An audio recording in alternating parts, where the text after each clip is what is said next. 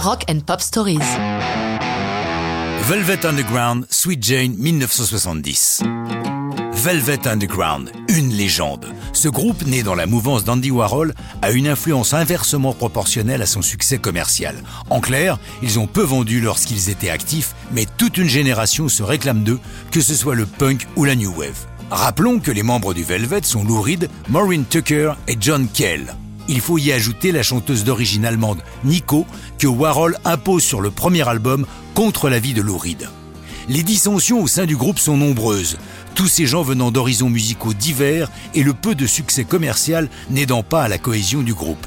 Tout cela aboutit à l'éviction de John Kell, remplacé par Doug Yule. Leur maison de disque les lâche, mais ils signent aussitôt sur le label Atlantique. Celui-ci leur pose une condition impérative, cet album doit être chargé en hit, en anglais Loaded with Hits. C'est la raison pour laquelle l'album va ironiquement s'intituler Loaded. Au moment de le réaliser, au sortir d'une longue tournée, Lou Reed est au bout du rouleau. Pourtant, il se met à la tâche pour écrire des hits à sa façon.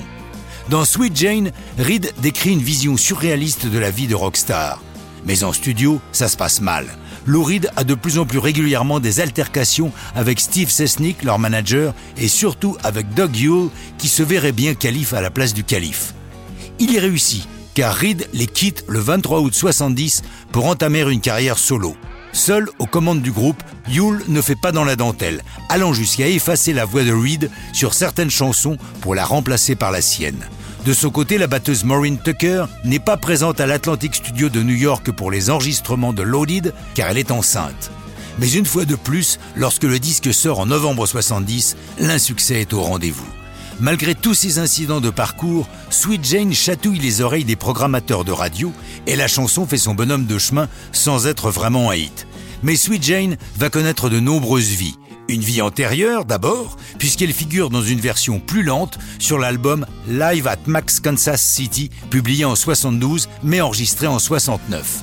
Lou Reed en publie une autre version live, enregistrée celle-là en décembre 73, franchement plus rock'n'roll, sur le bien nommé Rock'n'Roll Animal qui paraît début 74.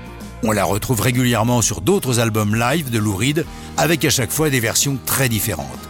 Sweet Jane va connaître de nombreuses reprises, dont celle de Mod the Hoople en 72, produit par Bowie, grand fan du Velvet, mais ça, c'est une autre histoire de rock'n'roll.